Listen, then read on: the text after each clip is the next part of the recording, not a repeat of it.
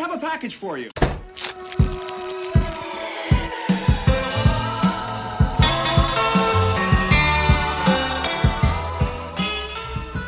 Salut à tous et bienvenue pour ce onzième épisode de Recommandé. Je suis avec Yann, Coucou. Thomas, Salut. Brieux. Bonjour. Et Candice. Hello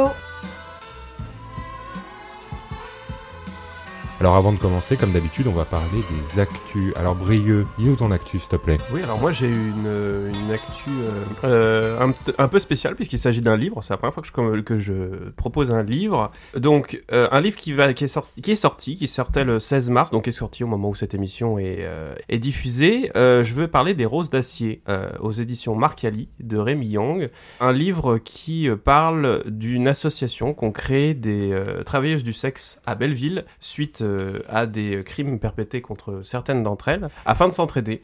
Euh, donc euh, c'est un livre que voilà que je vous conseille, ne serait-ce que parce que c'est un sujet qui est intéressant et peut-être pourquoi pas, euh, on verra, inviter euh, euh, son auteur s'il est d'accord pour en, en parler ici dans l'émission puisque j'ai la chance Oui, parce que tu le connais. de le connaître un peu. Il fait la promo de Donc, euh, voilà. Donc Rémi, si tu nous entends, voilà, Dédicace à Rémi. dédicace à toi. Super, merci beaucoup. Candice, ton actu. Oui, euh, et ben moi je, je vais vous parler d'une petite actu. Peut-être que vous l'avez déjà vu passer ces derniers jours. Euh, c'est une, une nouvelle info qui est tombée sur Léonard de Vinci. Euh, un spécialiste de la Renaissance et professeur à l'université de Naples, Carlo Vecce, j'imagine, c'est avec deux C, Mm. comme ça qu'on dit en italien, non? Euh, Gasparini, moi, Gasparini. Normalement Vecce, oui. Vecce. Bon, Carlo Vecce, euh, il a fait une annonce sur les origines du génie italien, euh, Léonard de Vinci. Jusqu'ici, on pensait que la mère de Léonard de Vinci était une fille de paysan toscan. Eh bien, selon ce dernier, elle serait en fait née dans les montagnes. Toscane, on dit. Ah. Dis-moi mozzarella pour voir. Eh bah, eh bah, apparemment, euh, pas du tout. Elle, euh, elle serait née dans les montagnes du Caucase. Et malheureusement, euh, l'histoire est un peu triste parce qu'elle aurait été vendue et revendue plusieurs fois à Constantinople puis à Venise avant d'arriver à Florence où elle rencontre le père de De Vinci, Pierre, qui est jeune notaire à l'époque. Euh, le chercheur fonde sa théorie sur des documents historiques récoltés dans les archives. Le document le plus important étant celui écrit par la main de Pierre de Vinci en 1452 où il s'agit d'un acte d'émancipation de Catherine de Vinci donc un acte notarié qui lui permet de récupérer sa liberté et sa dignité. C'est une belle histoire, ils se sont aimés alors qu'elle était esclave, Euh, ils ont eu un enfant et il a aidé à retrouver sa liberté. Alors que pendant tout ce temps, on pensait que Léonard de Vinci était issu d'une relation illégitime. Euh, si vous voulez en savoir un peu plus, le chercheur a publié des livres, notamment un euh, qui s'appelle Léonard de Vinci, euh, où vous en apprendrez plus sur la vie du génie, l'origine de sa mère, et, euh, et tout ça, bah, en fait, ça éclaire un petit peu plus la personnalité de, de, du, du monsieur, quoi, Mhm. parce qu'on comprend un peu plus sa soif de liberté, euh, euh, ses idées originales, et euh, je pense qu'il a été nourri justement du, du parcours chaotique de sa mère. Donc je vous invite à, à vous renseigner un petit peu là-dessus. C'est vrai, dingue. qu'on retrouve des trucs maintenant euh, comme ça. Donc, Ouais, mais en fait, tu te rends compte que les archives, elles sont tellement blindées, et puis euh, des fois, c'est c'est juste des documents qui sont mal rangés. C'était le cas il y a pas longtemps avec une, une missive qui concernait Charles Quint, euh, une missive qui était codée. Oui, une lettre, ouais. Voilà, et qui a été retrouvée par hasard dans les archives de Nancy, dans, dans, dans un tiroir où ça aurait pas du tout euh, dû être rangé là, quoi. Mais que ça fout là Sous une ça armoire. Ben, eh ben- ça, ça calait une armoire. Là, Et ben, c'est un peu ça. C'était dans un tiroir de la poste, tu sais. Ah, il y a encore cette lettre qu'on n'a pas encore envoyée. Elle a oublié d'envoyer. Ah bah de Charles Oh, Quint, euh, l'empereur. Quelqu'un l'adresse de Charles Quint? Bah, c'est surtout que pour le, pour le Charles Quint, ce qui était, ce qui était euh, original, c'est qu'à l'époque, ces, ces courriers-là, donc ça avait été envoyé à un ambassadeur, et les ambassadeurs, ils n'avaient pas forcément de personnes pour collecter, ranger, euh, conserver les écrits, et puis d'autant plus que c'était un document qui était crypté, donc c'était des informations Ouais. qui pouvaient être euh, euh, délicates, et donc c'était des documents qui étaient très souvent euh, euh, détruits. Mm. Donc voilà, donc je me suis un peu écartée du sujet, mais tout ça pour dire que c'est intéressant. Ouais. Euh, pour l'instant, lui a fait ses annonces, il a écrit son bouquin. Euh, c'est comme tout, hein, euh, il faut que tout ça soit recoupé, qu'il y ait plusieurs va y sources. Voilà, c'est ça, qu'il y ait d'autres chercheurs qui disent oui, je suis d'accord et ce document qu'il nous a sorti n'est pas un faux. Euh, donc je mets tout de même des pincettes sur Ouais. cette, euh, Giga pincette. Donc, sur donc, cette attends. annonce. Attends, ça là- veut dire que il pourrait, euh, Leonardo da Vinci pourrait être arméno-italien en fait. Bah, ou Ouais, géorgien. bah, c'est ça, en tout cas, il serait ou pas, euh, il serait pas seulement italien, ou quoi. turc, même. Euh, turc dans le Caucase à cette époque? Je n'ai aucune idée de Bah, le où est Caucase. Ah oui, tu tu me diras oui. la chaîne peut-être. de montagnes du Caucase, ça passe en Turquie. Oui, c'est à la bordure, ouais. Bah donc c'est le Caucase. De, toute façon, on parle d'une époque où les Moi, le frontières Caucase, je étaient le très vois. différentes et il y avait beaucoup de peuples, euh, beaucoup de peuples D'accord. qui se déplaçaient Un petit aussi. Caucase Donc Light là. Yann, ton actu. Yes, et bah moi évidemment, comme j'aime tant le faire, je vais vous parler un petit peu de The Last of Us. Il y a eu le dernier épisode qui est Oui. sorti euh, ce lundi, qui était Très à la sympa. fois assez incroyable. C'est une- je pense on est tous d'accord pour le dire. Toujours pas vu. Très bonne euh, adaptation euh, très, des, très bonne euh, euh, de la saison, enfin de- du premier jeu, pardon. Donc toi Yann, c'est incroyable. À chaque fois que tu fais une actu, c'est sur le The Last of Us. Donc à chaque épisode, c'est une actu. Bah, du Moi, coup, à chaque il fois, a c'est pour un nouvel épisode. comme ça. Et bah du coup là c'est c'est la fin. J'aurais plus d'excuses pour mes, pour Ouais, mes actus. bah faudra attendre la saison 2 quoi. Et bah, Oh du merde, coup, va falloir commencer à bosser. dans ce- vous ne me verrez plus dans cette émission pendant euh, deux ans. Euh, non, et, euh, et donc, euh, tout ça pour dire, euh, là, il y a le 28 mars, il y a aussi euh, le remake de The Last of Us 1 qui, euh, qui était sorti il y a. Enfin, l'original était sorti il y a 10 ans, et euh, le remake euh, sort sur PC pour la première fois le 28 mars. Voilà, nos amateurs de PC pourront enfin y jouer et avoir la chance d'y jouer. C'est un très bon jeu, très différent de la série. Donc que tu je es conseille. content. Ah bah oui, je suis content. très content. Je frétille. Oui, tu l'as jamais fait, toi. du Bah coup. non, moi je n'avais que vu des gameplays, des gameplays, des gameplays, des gameplays, des gameplays. Merci Mi- Mister B-Boy 45. Toto. Oui, moi j'ai envie de vous parler des Oscars qui ont eu lieu euh, la semaine dernière, dans la nuit de dimanche à lundi. Alors je vais pas vous faire un point, euh, comment dire, Tu euh, fais pas exhaustif. une actu people? Euh, non, non plus, je vais vous parler des, des films. Tu vas parler de Michel Yeo quand Je vais même. parler de Michel Yeo et parce Ça va, que tu peux rester. Yann vous en a parlé il y a quelques temps. C'était une de ses recos, je crois. Mais Voilà, je parle pas que de- Celui, euh, c'est ça. Tu, tu ne parles pas que de, de The Last of Us. Le film qui a tout raflé aux Oscars, qui a eu pas moins de 7 Oscars, c'est Everything Everywhere All at Once. Alors il a eu meilleur film, meilleure réalisation, meilleur montage, meilleure actrice pour Michelle Yeoh, meilleur acteur dans un second rôle pour Ke-Huy Kwan et meilleure actrice dans un second rôle pour Jamie Lee Curtis. Ils ont Euh, tout raflé. Ouais, ils ont tout raflé. Euh, et c'est un film que j'ai eu l'occasion de voir euh, un peu avant. Et je, je- je réitère les propos de Yann. et C'est un film complètement fou, complètement dingue. Euh, certainement euh, le plus contemporain euh, des Oscars euh, actuellement. Donc je suis vraiment content qu'un film comme ça euh, ait eu autant de, succès euh, reconnu par, euh, par ses pairs. Euh, c'est encore d'ailleurs dispo en salle en France. Euh, donc si vous ne l'avez jamais vu, foncez vraiment. C'est une expérience à voir en salle, à mon sens. Puis ça va rester là, vu les Et récompenses. je euh, suppose que ça va revenir rester, maintenant. Ouais, tout le monde va Et ça a donné des discours Ça a donné, magnifiques. justement, je, veux- je voulais en en revenir, j'y reviendrai un petit peu après. Je, je veux juste faire encore une petite mention pour euh, Brendan Fraser, Ouais. le vrai Ouais. revenant qui lui a. Georges reçu de la le- jungle. Georges de la jungle ou La momie, pour ne citer euh, que ça. Il, re- il, il revient, il a eu un parcours, j'ai regardé une ou deux vidéos de lui, il a un parcours fou, ce gars-là. Et le fait qu'il ait l'Oscar maintenant, j'ai hâte de voir la, la suite. Pour euh, la suite de sa carrière pour lui, The Whale. Donc, Je me euh, permets oui. juste, euh, son émotion lors de Ouais, son ouais, discours incroyable. est magnifique. Si Ouais. vous l'avez pas vu, franchement, allez le regarder, c'est émouvant au possible. Ouais, de ouf. Donc oui, The Whale est encore en salle, donc profitez-en. Et enfin, dernière petite mention pour le Pinocchio de Guillermo del Toro, qui a eu l'Oscar du meilleur film d'animation. Del Toro nous a servi un labyrinthe de Pan, version animée, pour le côté conte pour adultes. C'est très très bien, c'est dispo sur Netflix. Donc bref, si vous avez un peu loupé ces films euh, des Oscars, Ah oui, il est sorti euh, il y a un moment déjà, Pinocchio. ouais, il est sorti en décembre, je crois. Ah oui, décembre Ah oui, 2022. d'accord. Ok. Euh, là où je suis le plus étonné, c'est qu'il n'y a eu aucun Oscar pour Babylone, qui, à mon sens, méritait amplement celui de meilleure musique. J'allais Meilleure dire meilleure composition. musique, euh, ouais. Mais tu nous avais pas dit qu'il était boudé aux Oscars ah ouais, il est, euh, boudé, il est boudé de ouf aux Oscars. Donc, du coup, j'ai regardé euh, tout, euh, toute Tu la nous nuit l'avais des dit dans un épisode précédent d'ailleurs. Et Jimmy Kimmel, du coup, qui faisait la présentation, a fait une vanne sur euh, Babylone en disant, euh, je sais plus exactement ce que c'était, mais il disait euh, une émission de télévision ne peut pas perdre 100 millions de dollars, contrairement à, à Babylone. Et puis il fait coucou Babylone, t'es en mode ah ouais non c'est chaud. Mais, Ah ouais, euh, mais est-ce qu'on a une euh, raison euh, Ils ont pas aimé le film. A, le film a bidé. Ils ont pas aimé. J'ai l'impression. Enfin,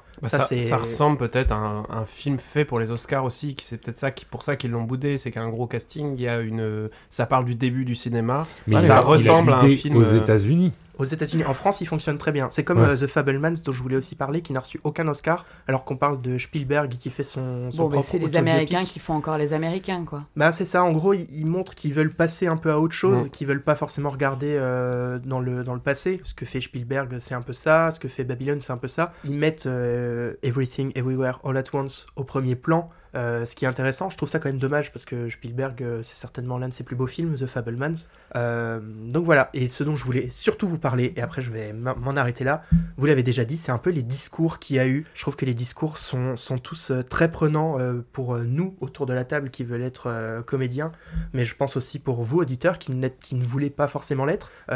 C'est des discours qui sont très forts. Je pense à celui de Jamie Lee Curtis, à celui évidemment de Ke Huy Kwan et euh, celui de, de Michelle Yeoh, euh, qui sont tous les Ouais, trois. euh, Première actrice euh, d'origine asiatique à recevoir l'Oscar de L'Oscar de meilleure meilleure actrice. Et, et, enfin bref, c'est- c'est c'est assez dingue. J'ai une pensée aussi euh, émue quand j'ai vu tous ces discours. Euh, au discours de Brad Pitt, euh, quand il a reçu, du coup, c'était pas son Oscar, mais au SAG Awards. Il a reçu du coup euh, le trophée du meilleur acteur pour euh, du meilleur acteur dans un second rôle pardon pour euh, Once Upon a Time in Hollywood et c'est un discours qui résonne encore aujourd'hui en moi donc si vous ne l'avez jamais vu je vous je conseille vraiment d'aller le voir Moi, je l'ai pas vu, mais tu me fais rêver là. il, Ouais, moi est, aussi. il est très poignant, très touchant, où en gros il, il dit que, enfin bref, tous les aléas de la vie font que il met tout ça à l'écran et je trouve ça très beau, très très beau. Donc bref, voilà, un peu euh, pour euh, fermer la parenthèse, Oscar, Ok. vivement l'année Merci. prochaine. Eh ben, merci Et beaucoup, toi, Thomas. Hugo, de quoi Eh vas-tu ben, nous moi, parler Mon actus, c'est j'ai vu sur internet, sur l'internet, qu'il y allait avoir une adaptation au cinéma du jeu Dead by Daylight. Jeu auquel tu as joué évidemment.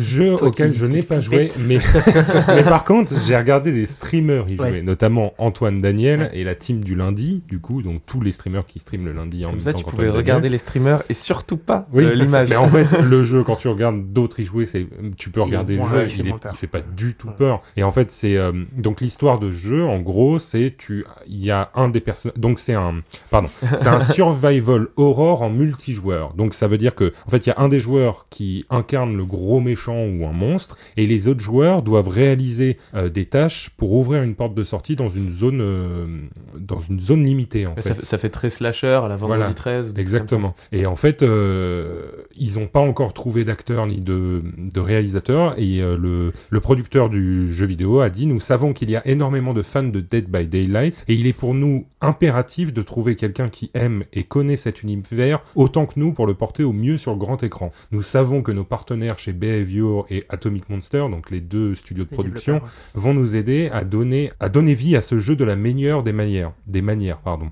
Donc, euh, moi, je me demande ce que ça va donner. Et en même temps, je peux pas m'empêcher de me dire, bah, ça va être beaucoup moins drôle sans Antoine Daniel. Qui sait, peut-être qu'il va être Antoine cast, du coup. Daniel, rôle ça principal. me ferait Mais- tellement rire qu'il soit en VF. Tu sais, du personnage Ah, ça principal. serait Mais je, je- Immobile là-dessus, ce, que, ce que je comprends pas, c'est que ce Dead by, Dead euh, by Daylight, c'est euh, c'est des, des personnages de la culture horreur Oui, qui sont là. Donc, je- ça veut dire qu'ils vont prendre toutes les licences Bah, en pour fait, faire à la un base- film? Non, à la, à- À la base, ils ont créé leur propre, leur propre Ah, personnage. propre Oui, c'est- leur- euh, ils ont leur DLC propre lore. de- Voilà. Et oui, ils ont plein de Mm. DLC. euh, moi, j'y ai un peu joué euh, parce qu'il était en, en gratuit sur le PlayStation Plus. Donc j'ai dit, bah tiens, pourquoi pas. Moi, j'aime bien l'horreur et tout. geek là. Je suis un petit geekos. euh, je suis un Yankee. euh, j'ai acheté euh, le costume de Ghostface, euh, le costume de, de Michael Myers. euh, je suis comme un gosse. La base, la base. Et, euh, et ouais, je trouve ça étrange. Je me demande ce qu'ils vont en faire parce qu'il n'y a pas vraiment d'histoire pour ce jeu. Il y a Ouais, beaucoup. Bah, ça qui ça va être un slasher. Ouais, Ça va être un slasher, quoi. Alors, je pense vont des gens un truc vont- un peu méta. Des gens vont être enfermés dans une école ou un truc comme ça. et ils vont devoir récupérer des clés pour sortir. Après, c'est, slasher. Touchy. Hein. Ça peut- si peu, si euh, c'est mal adapté et que c'est juste pour vendre à, à tous les clients du Spoiler, jeu. c'est peut-être un peu le cas. Euh, si c'est ça, non mais si c'est juste pour vendre euh, le film à tous les clients du jeu et leur faire des clins d'œil avec euh, hey, tu te souviens dans telle partie, toi il t'est arrivé un truc Bah, ça. ça m'étonnerait pas de voir un truc nul. très méta. Si- euh, non ils mais si, s'ils méta, un arrivent à faire un vrai scénario, Cool. Bah, en Mais- fait, Oui, mais Je voulais parler de ça un peu parce qu'il y avait, c'était un peu ce truc-là de maintenant qu'on voit que les jeux vidéo adaptés en série et films comment ça fonctionnait vraiment. Évidemment. Parce que avant, Ah avant, je voulais dire que les années 2000 et 2010, Doom avec notre cher euh, le caillou. c'est pas le pire. hein. Euh, C'est pas le non, pire. C'est pas le pire, mais quand même. Mario Mais, Bros. Mario- Par contre, l'animation euh, Mario Bros, le film d'animation qui va arriver là en avril, euh, je sens que ça va être lourd, lourd, lourd. hein. Oui. Je vous le dis, ça va Ou, être. ou- euh, ou le sketch de Bertrand Huskla. si vous, certains l'ont vu. la meilleure adaptation de Mario De Bros. Mario pour moi, c'est Et ça. moi, je rêve de le voir en entier. Appelez-moi juste Mario Bros. En tout cas, voilà pour mon actu. merci.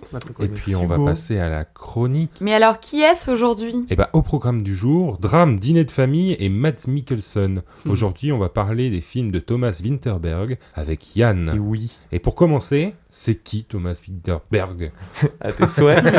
Alors, euh, Thomas Winterberg, c'est un réalisateur, scénariste et producteur danois né en 1969. C'est le réalisateur notamment de Festen, La Chasse et dernièrement Drunk, des films marquants et récompensés dans le monde entier. Donc une des têtes de pont du cinéma danois en somme, aux côtés du très célèbre euh, Lars von Trier, avec, avec qui il a formé le mouvement Dog 95, euh, Dogme pardon, 95. Dog en- 95. ouais, Dog. Tous des clébards.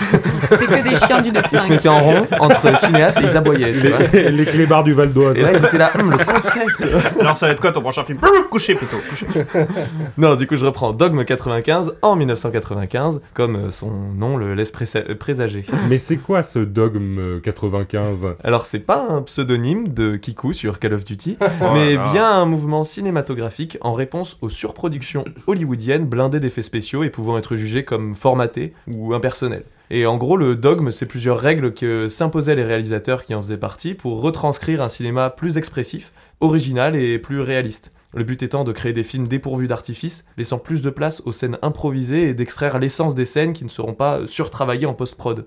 Et c'est comme ça qu'ils pensaient pouvoir recréer l'art cinématographique tel que eux le voyaient. Et même s'ils ont jamais réussi à respecter la totalité des règles qui s'étaient fixées dans aucune de leurs productions, c'est en accord avec ce dogme que, sortira, que sortira Festen en 98, donc la première claque que nous mettra Winterberg. Et Festen, tu l'as nommé plus tôt avec La Chasse et Drunk. Et de quoi ça parle ces films? Alors pour la faire courte, euh, Festen c'est l'histoire d'une fête de famille pour célébrer les 60 ans du père. Seulement ça se fait dans une ambiance pas tip top puisque bah il y a une des filles qui s'est euh, suicidée récemment. Joie. Exactement. Et en plein milieu du repas, un des fils va se lever et prendre la parole. Il va lâcher une bombe qui coupera l'appétit d'un paquet de personnes, laissant place à l'explosion de cette famille.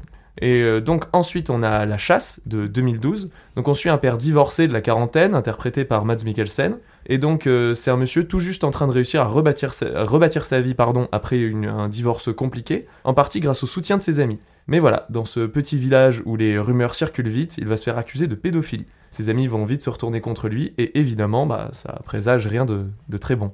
Et enfin, donc, on a Drunk de Des films le plus 2020. lumineux quand même. Bah, lumineux, euh, Et tu, encore. tu l'as pas vu. hein. Je l'ai pas vu. Euh, donc c'est un film qui a galéré à se faire une place dans les salles avec l'arrivée du Covid et qui pourtant connaîtra un énorme succès. Et encore une fois, on a un Mads Mikkelsen dans le rôle principal. Ici, c'est un père de famille qui fait un peu pitié, c'est quelqu'un d'ennuyeux qui arrive à, à barber ses enfants comme sa femme. Et euh, ouais, moi, tu vois, quoi. je te disais, c'est pas joyeux. et euh, là, il y a ses trois amis euh, d'enfance avec qui il est professeur dans un lycée qui vont, euh, pour essayer de le sortir de là, lui proposer de mettre en pratique ensemble la théorie d'un psychologue norvégien. Une théorie selon laquelle l'homme aurait dès la naissance un déficit d'alcool dans le sang. Je suis d'accord. Ouais, genre, je, je l'attendais. Il, euh, donc il relève tous les quatre le défi, s'alcoolisant pour la bonne cause tous les jours. Et si au début les résultats semblent prometteurs, dû au boost de confiance en eux devant leurs élèves ou devant leur famille, rapidement l'excès de vin rouge et de vodka fera déraper la situation. Voilà, donc ça c'est le petit résumé de ces films, et si vous ne les avez pas vus, je vous conseille fortement d'aller les voir maintenant, puisque je risque de vous spoiler avec le reste de la chronique, donc désolé à ceux autour de cette table. Pas de souci. Mais, euh, ces films, ils ont l'air tous assez sombres, mais est-ce qu'ils partagent d'autres thématiques les uns avec les autres? Alors oui, euh, quoi qu'il en soit, les films de, de Mikkelsen, j'ai noté Mikkelsen, très fort, de Winterberg, parlent de sujets peu reluisants. Donc voilà, c'est l'alcoolisme, le suicide, euh, la diffamation, la pédophilie. Mais là où ils sont très bons, c'est qu'ils arrivent à nous toucher, nous spectateurs, en les plaçant à chaque fois dans des cadres que l'on connaît et qui nous sont chers, comme la famille, notre groupe de potes ou nos collègues de travail. Et du coup, bah, ça nous touche, ça nous concerne. Tout d'un coup, on fait partie de la bulle. Le personnage pourrait être en fait un, membre de notre cercle d'amis. D'ailleurs, l'idée de groupe de proches revient à chaque fois dans, dans ces films, avec euh, la famille dans Festen, ce groupe de copains dans La Chasse, ou encore un savant mélange des deux dans Drunk. Et euh, comme je le disais, ça, lui permet de- d'explorer ces sujets à travers des gens qui sont supposés s'aimer. Ainsi, on voit tout ce que ces groupes impliquent quand on rencontre un problème, allant de la, la pression sociale, la déception, la détresse, ou euh, de l'incapacité à communiquer, à parfois l'inévitable trahison de nos proches. Et euh, toujours dans cette idée, on verra euh, dans ces, films la rupture de ces euh, groupuscules, se faisant souvent dans la violence et l'idée du rien ne sera plus jamais pareil maintenant que le vrai nous s'est révélé devant les autres. Voilà, ainsi on arrive à un dernier thème mis en exergue dans ces films, celui du mouton noir. Euh, son protagoniste est constamment mis au banc de la société. C'est très souvent un loser, traumatisé, c'est le peu de proches qui lui restent, qu'il sorte de là, mais tout en gardant une petite distance avec cet être un peu différent et qui est, pardonnez-moi l'expression, difficile à aimer. Finalement, quand tout va péter, cela reviendra forcément dans la face de celui qui était un peu différent et qui est donc forcément coupable. Une critique euh, qui est d'ailleurs évident, évidemment euh, une critique de la société euh, danoise, qui se veut être très friendly en apparence, mais qui n'hésite pas du tout à lyncher celui qui n'agira pas comme tout le monde. Et à ton avis, quel message Winterberg veut faire passer avec ses films? Alors quand on regarde fin- un, un film, on a toujours ce petit truc qui nous titille. euh, c'est quoi la morale? Qu'est-ce que ça essaie de nous dire? Quel est le message? Et force est de constater que face au film de Winterberg, la morale de l'histoire semble parfois dépourvue de moralité, dépourvue d'espoir. La morale dépourvue de Exactement, la morale de l'histoire en large est dépourvue de moralité. Ces, euh, ces films arrivent souvent à leur fin sur un semblant de cet espoir. euh, oh tiens, regardez, l'histoire se résout et les personnages vont mieux. Et vlan, quelque chose vient terminer le film sur une touche de noirceur. Parce que dans la vie, ça se finit jamais vraiment bien, ou en tout cas pas ce bien euh, hollywoodien cliché où tout est réglé, où nos problèmes n'existent plus. Ouais, c'est une claque de vérité, quoi. Exactement. Dans Festen, donc c'est là que je vais spoiler, le personnage principal a réglé ses comptes avec sa famille, mais l'a complètement brisé. Résultat, le personnage a eu le droit à sa petite vengeance, mais ses proches devront en payer les pots cassés, et quoi qu'il en soit, le mal est déjà fait, et malheureusement, sa sœur est toujours morte. Dans La Chasse, alors que toutes les accusations à propos du personnage de Mikkelsen semblent éventées et qu'il semble s'être fait pardonner par ses amis, quelqu'un essaie tout simplement de lui tirer dessus en forêt, pendant une partie de chasse entre copains, lui rappelant que rien n'est oublié et que la rumeur à son sujet court toujours. Aux yeux de certains, il sera toujours vu comme, malheureusement pour lui, un pédophile. Et enfin, euh, dans Drunk, après le suicide causé par l'alcoolisme de son meilleur ami, le personnage principal, qui a l'air d'avoir enfin réussi à reconstruire sa vie, ne va pas trouver mieux que de célébrer ça en picolant. Il a, ba- il a bien raison, j'aurais fait pareil à sa place, ça ne peut t'empêcher de te dire, mais attends, le personnage ne comprendra donc euh, genre jamais la leçon. Mm. En fait, c'est un peu ça à chaque fois. On n'essaie pas de nous dire, là en l'occurrence, si l'alcool c'est bien ou pas, on nous dit que l'alcoolisme c'est mal, mais que l'alcool, ça permet de passer des super moments. Ou peut-être il juste que tu ne. Je me permets, hein, ou peut-être juste que euh, malgré tout, tu ne peux pas aller. au- Enfin, tu peux pas toujours aller au-delà d'une difficulté, justement. Même si tu essaies de con- de contrôler ton environnement, il y a des facteurs qui Bah, font en que fait, c'est ça, c'est tu, tu le comprends avec euh, le ton en l'occurrence que c'est vraiment un entre-deux du euh, tiens, regarde, ça, ça fait aussi rêver, Mm. ça fait rêver le personnage, mais euh, oui, ils ne s'en sortent euh, jamais. C'est euh, c'est une boucle où ils sont un peu piégés dedans, c'est ça. Ou alors il faut qu'ils vivent avec, euh, avec leurs euh, leurs difficultés, c'est-à-dire avec les rumeurs qui sont passées sur lui. Ouais, on elles disparaîtront pas, il va falloir qu'il apprenne à vivre avec. Et à se faire tirer dessus en forêt. Donc il finit toujours ses films sur une moralité d'où sa mère en gros. Exactement. Euh, Winterberg reste toujours sur des messages euh, ambigus de la sorte, et dire que ces films se finissent, se finissent sur du tout noir serait complètement erroné. En fait, il résout l'intrigue et fait toujours comprendre que ce qui s'est passé, ce que ces personnages ont traversé, les marqueront à vie, eux et leur entourage, pour le meilleur, mais aussi pour le pire. D'accord. Et en termes techniques, parce qu'on parle de scénario depuis tout à l'heure, il donne quoi ce Winterberg? Oui, la technique. Alors, on va revenir sur ce dogme 95, et non pas le dog 95 mentionné au début. Et donc, euh, dans Festen, Winterberg essaie au maximum d'être en accord avec les règles du dogme, ce qui fonctionne très bien avec le sujet du film. On a donc un produit qui est filmé constamment à la caméra épaule, sans lumière ajoutée, sans quelconque artifice. Finalement, on a vraiment l'impression d'être à cette fête, ou sinon même de regarder un film de famille un peu malsain.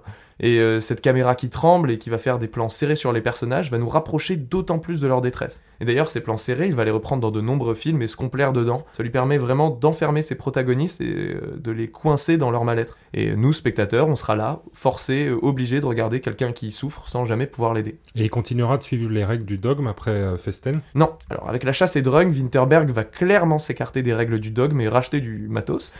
On aura le droit à des jolies lumières, des plans bien posés. Toutefois, jamais rien de surréaliste. Les euh, couleurs, les lumières s'ancrent toujours dans le réel, parce que le but c'est ici qu'il nous fasse vivre une histoire terre à terre, une histoire vraie. On ne va pas avoir des euh, nuits américaines ou des lumières rouges quand le personnage est en colère, seulement éventuellement la lumière vacillante d'une bougie, des euh, couleurs chaleureuses quand le personnage vit un petit peu d'espoir, et un rapide retour aux lumières froides, quasi blanches, d'une vie qui semble dépourvue de goût et de saveur. Ok, donc l'idée serait de rester dans le réel, mais de se permettre d'avoir de belles images. C'est exactement ça. Les règles du dogme sont forcément très contraignantes et tous les scénarios ne sont pas du tout faisables en les respectant. C'est pour ça d'ailleurs qu'il n'a pas fait un, un film en les respectant toutes. L'idée étant plus d'avoir un code de base qui peut être transgressé mais qui restera une euh, ligne directrice durant toute sa carrière. C'est finalement une sorte de guide en fait. Exactement, c'est un guide. Et du coup, ces films, à qui les conseilles-tu? Euh, pas aux plus jeunes, et évidemment. Tu on- parle de sujets euh, durs, très adultes. Et euh, d'ailleurs, le protagonisme, c'est le protagoniste, pardon, c'est très souvent un homme, père de famille, ou du moins euh, dans la force de l'âge. Toutefois, ce sont des films qui restent euh, toujours pudiques d'un certain trash. On ne montrera pas de violence inutile, ainsi vous ne verrez rien de traumatisant à l'écran. Juste euh, de la suggestion qui se suffit amplement. Et donc ça, ça reste accessible pour un public assez vaste, peut-être à partir de 16 ans. Mais dans tous les cas, ce sont des films euh, grandioses, prenants et surtout aux propos très pertinents. Donc en raccord avec le titre de l'émission, je les recommande. Ce sont des films à voir. Et pour Drunk, pourquoi pas, accompagné d'un petit euh, verre de rhum. Et ils sont disponibles où? Alors euh, j'aurais dû commencer par ça. Euh, Festen et La Chasse sont disponibles sur Prime Video. Drunk est disponible depuis quelques mois sur Netflix. Eh bien, merci beaucoup, Yannou. Et je ne dirai pas ce qu'il a écrit une petite phrase de fin. Il avait écrit un texte pour moi. eh bien, merci, Yannou. T'es le plus beau. Épouse-moi par pitié. Je m'y oppose. je, je veux bien, mais présente-moi ta, ta bague, s'il te plaît. merci beaucoup. C'était trop cool, Yann. Et bah, et bah avec C'est plaisir. hyper intéressant. Mm. Euh, Ça fait un moment euh, que j'avais envie de voir Drunk. Eh que bah, je ne l'ai toujours pas regardé. Il est, il est génial. En fait, comme je disais, c'est pas un film que, contrairement aux deux autres, que, que tu vis en mode euh, un drame absolu. C'est triste, mais Oui, c'est pas un drame. ouais, ça. Même dans la bande-annonce, déjà, tu vois qu'il y a, il y a quand même, euh, il y a quand même de la vie. Ouais, c'est ça. euh, Oui, il y, a, il y a- il y a de l'humour. Il y a, il y a beaucoup d'amitié, justement, voilà. De. Mais ça n'empêche pas euh, de, comment dire, de vivre des situations euh, difficiles, euh, compliquées. Ah, mais complètement. Mais c'est justement ce qui m'avait attiré dans ce film, c'est le côté euh, très réel de ça pourrait être ton ami, ton oncle, ton père ou je sais pas quoi. Ah, et puis, tout, tout le monde peut facilement sombrer dans un truc comme ça. t'as vraiment envie de faire le test avec eux, de voir si. Ouais, Quand tu regardes le film, t'es là, ah, ça ça devrait être drôle, une semaine comme ça, on essaie, tu vois. Et bon, tu comprends qu'il faut pas le faire. c'est Mais- les, mécanismes de l'alcoolisme en fait, c'est ça Oui, aussi. Hein, Ouais, j'ai c'est j'ai beaucoup de et gens c'est de une ma façon famille. euh, intelligente de le montrer. Ouais. Beaucoup de Et gens de ma famille en Bretagne euh, qui ont fait le test. Ça marche pas. Moi aussi, ma famille en Creuse. J'ai testé pour vous. Euh, moi, j'ai un truc, euh, le- les, les points communs que tu as trouvés entre les films, euh, moi, ça me fait penser un peu, alors peut-être je me trompe, hein, mais euh, Henrik Ibsen pour le théâtre. Oui, Euh, le point fait. commun de la famille, le point commun de, du, du mouton noir, de la personne qui est un petit peu différente par rapport à une société qui l'écrase.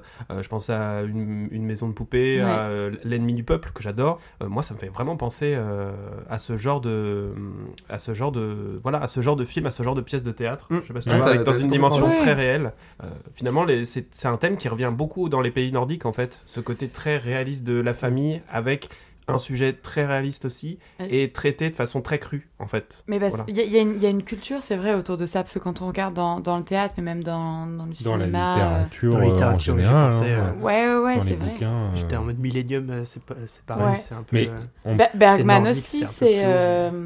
Bergman, il est, euh, quand on il parlait est de du Nord, lui aussi. quand on parlait de Ionesbo aussi la dernière fois, j'ai enfin retrouvé son nom. On en Ah, parlait oui. pendant la chronique de Oui. Fred Vargas. Bah Ionesbo, c'est très comme ça. Ouais, c'est vrai. C'est-à-dire que c'est des trucs très froids, très c'est quel- c'est précis quoi, au scalpel. C'est toujours Ouais. des trucs comme ça. Je vais faire un raccourci, j'allais dire, mais en même temps, euh, c'est euh, la Norvège, la Suède. C'est des. C'est des- qu'il fait vraiment froid là-bas. Non, mais alors, au-delà au-delà du. Non, C'est un bro raccourci. je peux pas te laisser dire ça. Attends, il fait froid en Norvège. Au-delà du froid, euh, c'est Plus rien dire. c'est des terres euh, qui sont hyper escarpées aussi, où t'as pas une population qui est si énorme que ça. Donc du coup, tu as des grandes distances sans, euh, sans la moindre âme vivante Ah bah, T'as dans le vraiment des secteur. communautés qui évoluent ensemble. Et voilà, super et du quoi. coup, c'est Oui. ça, c'est que t'as as cette, cette notion de communauté qui est, euh, qui est hyper forte et de, de t'es obligé de vivre justement avec cette communauté. Et comment tu fais quand, à un moment donné, pour toi, ça se passe plus aussi bien qu'avant? Euh, C'est bête, hein, mais j'allais même je pensais même à Eda Gabler. Il y a ce truc un Mm. peu euh, où, alors c'est c'est du théâtre, hein, C'est euh, Ibsen aussi? Non, c'est. c'est. euh, C'est euh, mais Eda Gabler, elle a ce truc où elle se sent enfermée aussi dans la société dans laquelle elle est. Elle aurait dû épouser quelqu'un, elle en, elle en épouse un autre. euh, et au final, ça tourne en drame. Mais parce qu'elle a créé son drame elle-même. Il y a un peu cette notion-là, j'ai l'impression, dans les pays nordiques, justement, dans les œuvres, de le personnage principal crée son propre drame. et un peu coupable de, de, de sa Bah, déchéance. Il est là, par exemple, dans, dans la tu vois, il est, coupable de s'être un peu enfermé euh, avec lui-même tout seul. En fait, quand euh, on l'accuse, euh, tout d'un coup, tout le monde se tourne vers lui comme euh, une évidence, en fait. C'est le gars qui est euh, tout seul, même s'il fait partie de la bande de potes. Ça reste le, le gars solo qui habite tout seul Ouais, dans mais sa maison. Ça, c'est le mec dont on a toujours eu des doutes. On s'est toujours dit, on sait pas trop ce qui se passe chez lui. Il est pas marié, il est pas, dans- Ouais. il a pas d'enfant. C'est dingue, alors qu'il voulait juste être tranquille pour faire ses meilleurs top 1 sur, For- sur Fortnite. non, mais en plus, c'est un sujet euh, d'autant plus intéressant avec les, euh, les réseaux sociaux aujourd'hui. Quand tu vois le film, c'est un, un truc moi qui m'avait frappé, c'est le, euh, ce truc des, des accusations où on n'en sait trop rien, mais où tout le monde va se mettre d'accord tort parce que bah, euh, c'est balancé sur un réseau social et que si on a décidé de le juger coupable, Mm. le gars est coupable. Oui, après, ça, euh, c'est toujours Oui, fait, alors c'est à hein. prendre avec des pincettes aussi. Non, ça, parce ça- que ça ne veut pas dire que la personne n'est pas coupable. C'est euh, c'est, euh, juste cette, cette C'est facilité juste qu'on des a. jugements hâtifs. Et le problème, c'est que Hum. c'est c'est ce qu'on dit toujours, hein, c'est qu'une rumeur, une fois qu'elle est lancée, ça prend deux secondes à rentrer dans la tête de quelqu'un. Hum. Euh, cette information, une fois qu'elle est là, elle a Elle partira déboulonné jamais. si elle est Exactement. fausse. Euh, ça va mettre beaucoup de temps, beaucoup de travail. Euh, une information jetée sur le net, euh, elle va se répandre comme une traînée de poudre et euh, retrouver tous les sites pour, euh, pour tout effacer. C'est Et ben là, voilà, dans, C'est un, dans l'esprit plus petit, imagine, euh, t'entends ça sur un de, tes, un de tes potes, un de tes proches, bah, comment tu fais pour le regarder dans les yeux Mm. Et une fois que votre euh, amitié est détruite, ensuite, comment, comment on la reconstruit C'est Ouais. très dur. Ah, on en parlait, tu sais toi Thomas qui en parlait avec l'affaire d'Outreau euh, aussi, où, euh, où des personnes ont été accusées à tort, Mm. ont été innocentées et où Des euh, années après. des années après, et où ça continuait même après à avoir un soupçon Mm. on se disait oui bon il a été innocenté mais peut-être que Sur l'affaire d'Outreau, t'as encore des Ouais. pages Facebook, bon, pages Facebook Ouais, déjà, mais t'as encore des pages Facebook qui existent euh, et qui disent non, non, euh, euh, ce n'est pas la, la vraie vérité euh, de ce qui s'est passé sur l'affaire Ouais. d'Outreau. euh, Mais- Ce qui s'est passé, ces gens-là qui ont été jugés et qui ont C'est été eux qui ont acquittés, créé le Covid. c'est c'est eux qui ont. Est-ce que c'est pas un, signe juste que quand l'humain euh, s'est fait berner entre guillemets, a gobé une mauvaise information, c'est beaucoup plus simple de s'obstiner en se disant si si si à un moment donné je l'ai cru et des gens l'ont cru, c'est qu'il doit y avoir un fond, etc. que Plutôt que de se remettre en hein, ne question. Mais que c'est pour l'ego. Moi, je pense que c'est une question plus- d'ego. C'est plus grave que ça. C'est euh, de la même façon pourquoi les gens par- croient des théories du complot à ce genre de choses. C'est parce qu'ils ont un- il y a une, une- une perturbation cognitive dès qu'on leur montre des preuves que c'est faux. Mm. Plutôt que de faire l'effort de de- d'avouer qu'on a tort, mais d'un point de vue euh, pensée, quoi. ouais. ils préfèrent pas, il y a aussi et voilà parce qu'il y a tout qui s'écroule, tu vois. Mais Toute en fait- une croyance s'écroule. Ouais, bah ils préfèrent s'enfermer en Mm. se disant non, il y a un c'est un complot dans le complot dans le complot qui fait que on me, me présente oui, des fausses Mais preuves. la, la plupart des gens, par exemple, ne veulent pas ne pas savoir. Mm. Donc ils préfèrent se remplir avec quelque chose de faux plutôt que de dire bah je sais pas en fait. Et en fait c'est ça qui crée la plupart des complots. Et des Et religions. tous les trucs de. Oh, Oups, pardon. Il y aura un, un petit point montage. Bon, c'est un petit, c'est un petit hot Non, c'est takes, un peu mais vrai. je le rejoins là-dessus. Alors, On te rejoint tous là-dessus. mais- Et sinon, d'un point de vue technique, euh, sur ce que tu disais, ce que tu disais, pardon, je suis, euh, je suis d'autant plus curieuse de regarder les films. euh, Ah bah. Parce que c'est vrai que moi je suis souvent euh, agacée par le côté happy end des films américains ou même quand t'as un, un drame ou autre chose, t'as toujours quand même une petite Finalement, ouverture. Elle est euh, vivante. Non mais t'as t'as toujours quand même une petite ouverture un peu de... On te laisse l'espoir que quelque chose de bien... euh, Ouais, non, non, là, clairement, euh, ça, ça ne se, ça ne résout jamais en, Sur- en très bien. Surtout que les, les happy end d'Hollywood, euh, la plupart du temps, c'est des happy end que pour eux, quoi. Parce que des fois, tu regardes des happy end et je trouve que c'est pas des happy end du tout. Euh, Il y a- y, a des moments donnés où c'est dans leur logique très puritaine. Ah, vous avez vu, finalement, et ça y est, ils se sont mariés, ils ont eu des enfants. Mais On apprend que cinq ans plus tard, elle a divorcé, il voilà, a tapé sur la c'est gueule. ça. C'est qu'elle dit oui, mais attendez, elle voulait être aventurière, elle voulait faire des trucs, elle voulait faire ça, elle se retrouve mariée et c'est Ouais. tout. Euh, cool. Ça- fait. je trouve ça mieux encore qu'elle retombe dans l'alcool après, quoi. Au moins, euh, voilà, on, on est d'accord. Bon, on va passer au reco alors sur cette phrase, sur cette fin. Merci, Merci, pour Brieux. cette chronique, Merci beaucoup Yann. Avec, euh, super plaisir. Oui, mais du coup, Très je les regarderai. Je ne savais Maintenant pas que qu'ils t'es étaient, euh, spoilé, En fait, je les savais pas qu'ils étaient dispo. J'avais euh, vu des extraits en cours de Festen il y a longtemps.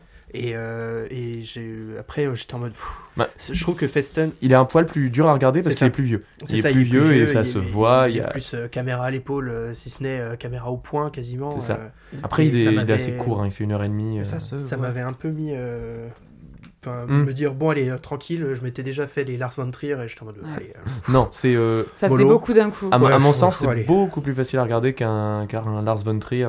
C'est euh, beaucoup plus. euh, comment dire C'est tellement plus terre à terre que ce que peut faire du. Lars von Trier. peut-être moins radical aussi. C'est ça. Ouais, ouais.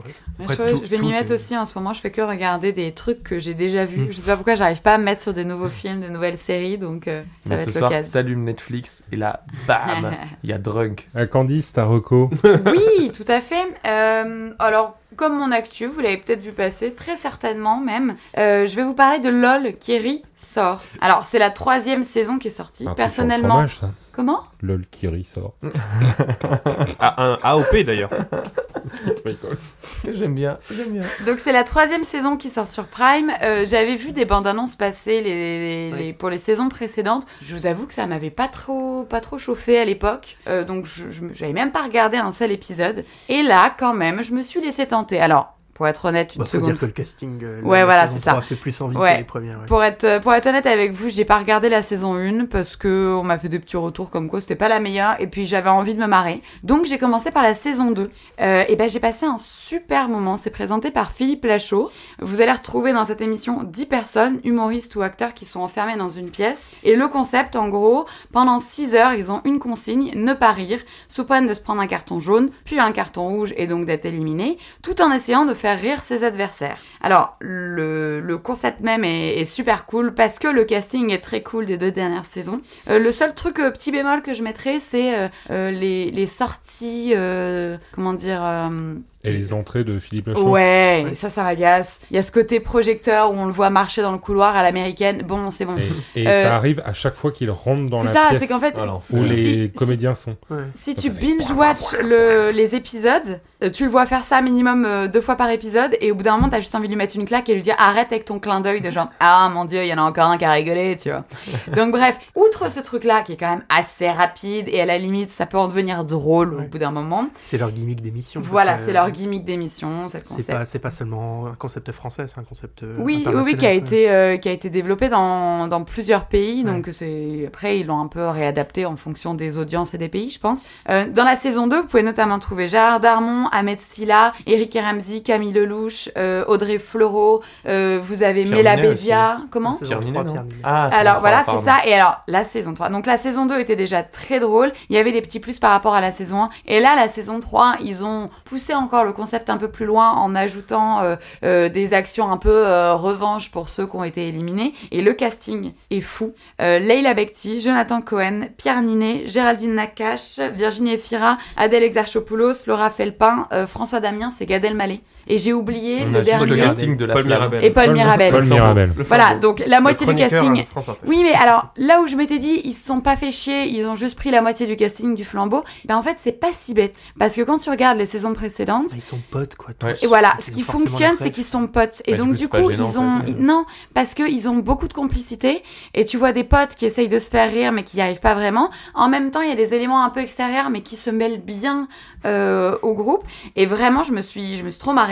Euh, pour l'instant, tous les épisodes sont pas sortis. Le prochain épisode sort bah, aujourd'hui, le même jour que recommandé. Donc, je vous invite à regarder ça euh, dès ce soir. Euh, franchement, c'est un bon moment à passer. C'est pas révolutionnaire, Mm. mais si vous avez envie d'un programme un peu chill, à regarder, bien vous marrer, moi, je me suis tapé quelques fous rires quand même. Est-ce que t'as déjà tous les épisodes ou est-ce que t'as encore pas encore les épisodes de, de fin Alors, la saison 3, il manque. euh, Il y a que 4 épisodes qui sont sortis. Donc, si on est sur le même profil que les deux premières saisons, il devrait y en avoir 6. Ouais. Ouais. Euh, mais il y a eu pas mal de suspense, en plus, sans spoiler, mais euh, c'est sorti beaucoup moins vite que, que la saison précédente. Donc, c'est les... il y, a, il y a beaucoup de monde, c'est très drôle. C'est. euh, comment dire Il se passe toujours quelque chose, quoi. Franchement, on s'ennuie pas. Mais non, il reste encore deux épisodes, je pense. Donc, un qui sort ce soir pour euh, nos auditeurs. Ouais. Et, et euh, l'autre la semaine d'après Voilà, c'est ça. Ouais, c'est ça. Ok, bah merci beaucoup, Bah, merci à vous. Oui, Ta moi- reco. bien sûr. Attends, j'arrive. Euh, Vas-y, brode, brode. Ouah. vous ai-je Ma recommandation, Attends, bien voilà, sûr. attends, tu permets, je suis garé où? Je suis là, allez. G- Gérard, c'est toi? C'est moi. Il nous a ramené un Vous ai-je déjà parlé de DC Comics? Oui. oui. Un tout petit. Euh, donc euh, oui, je vais vous parler de, de Joker Harley Criminal Sanity, qui est un, un comics, j'ai même plus envie de dire un roman graphique, qui fait partie de la collection Black Label de chez DC Comics. Donc euh, la collection Black Label, c'est une collection euh, destinée euh, un public, disons, Mature, adulte, très Ouais, mature.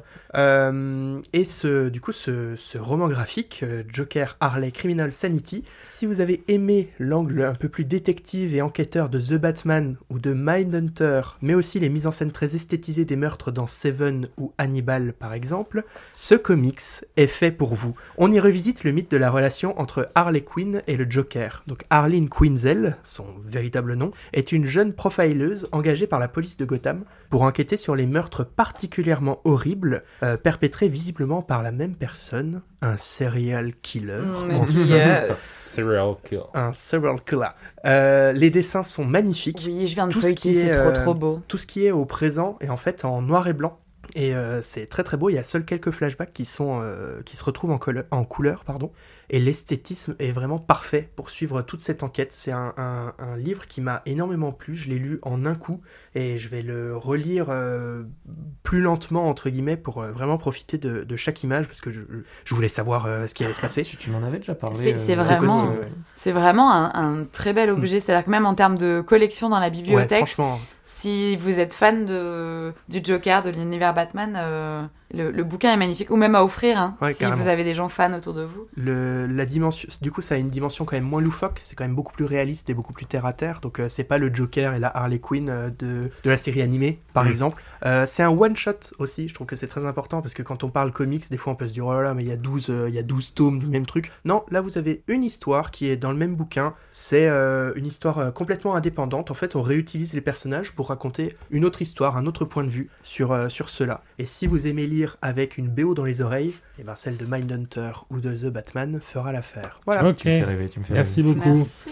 très bon Yann. conseil. Oui, oui, oui, oui, oui. Alors moi, je vais vous parler d'un film que j'ai vu hier soir. C'est Mon, In- Mon Inconnu, pardon. Euh, je, je me foire sur le premier mot. Mon Inconnu de Hugo euh, Guelin. Gélin, je sais pas comment Hugo ça se Gélin. prononce. Ouais, voilà. En 2019. Il y a rien qui va là. Non, il y a rien qui va. On dirait la reco de la semaine dernière de Brieux. C'était moi la semaine dernière non, mais ça reco, pas la Ah, la reco, pardon. Carnival Row, rappelez-vous. Je vais vous faire un résumé. Deux résumés. Le résumé du résumé.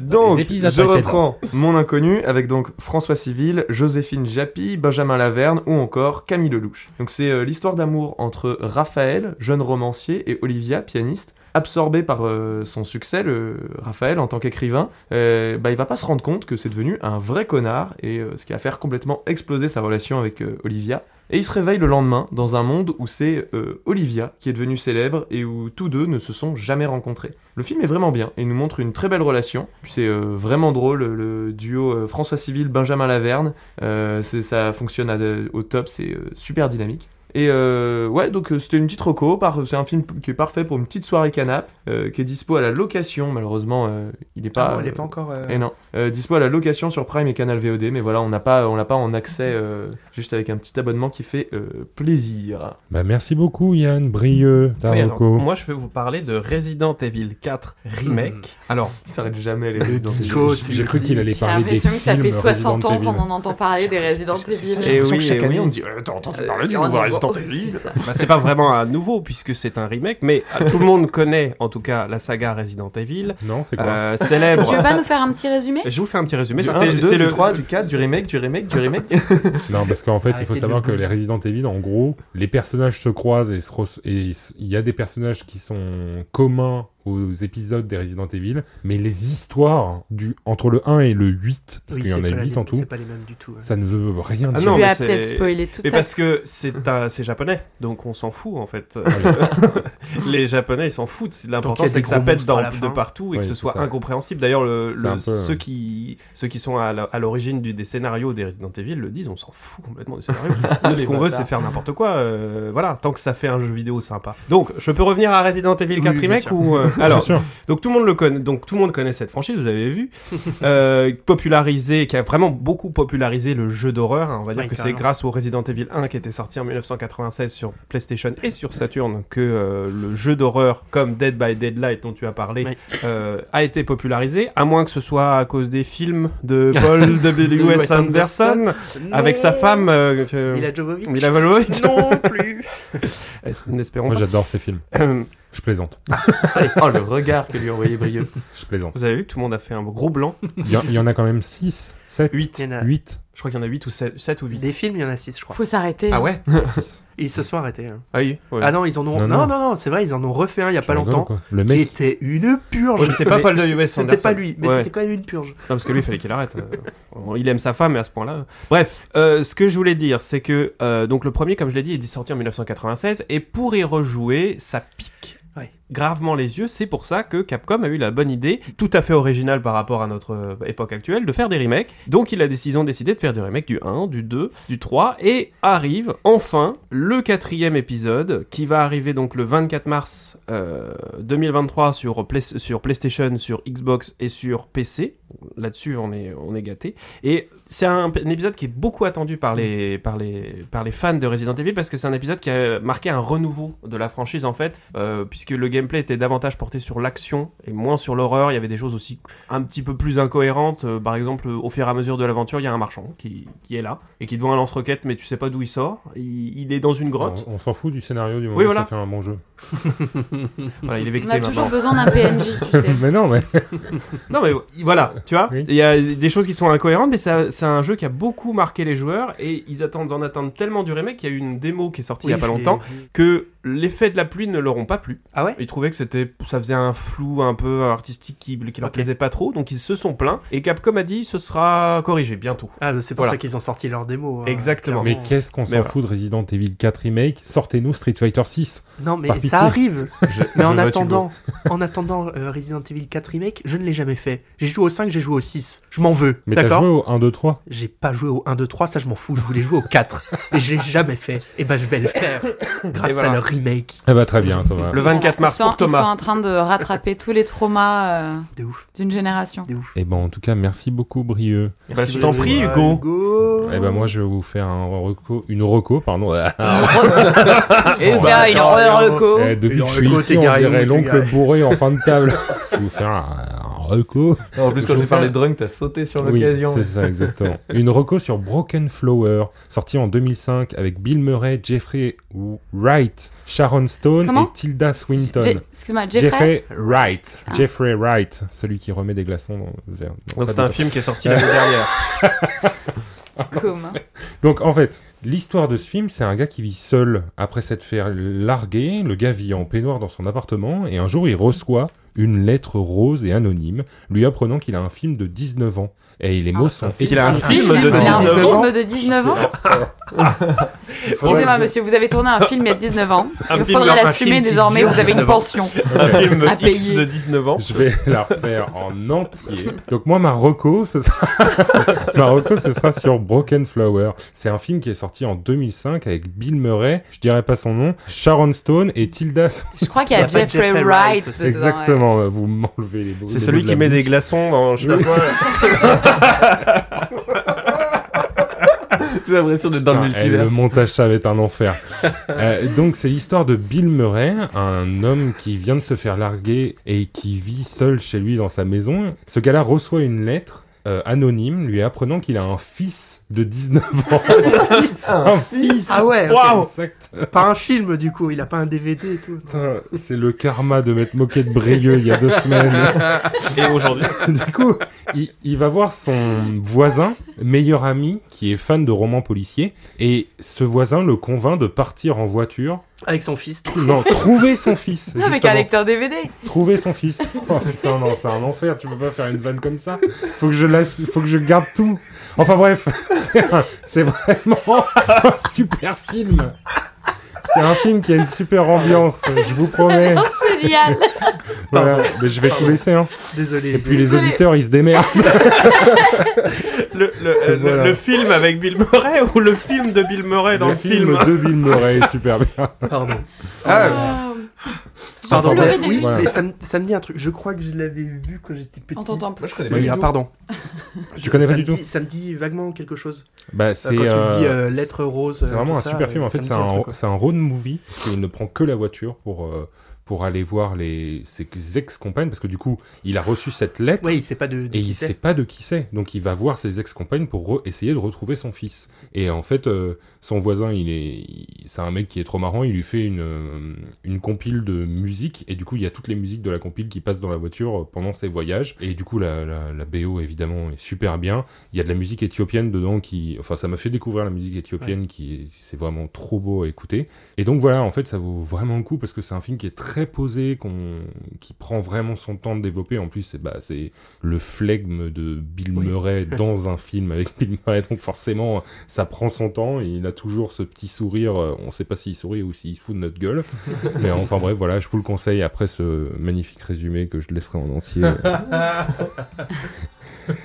voilà, c'était ma chronique. Et ben merci beaucoup à Yann, Avec euh, plaisir. merci Brieux, Mais de rien. merci Thomas, Un grand plaisir. merci Candice. Oh, bah, c'est pareil, toujours un plaisir d'être là. hein.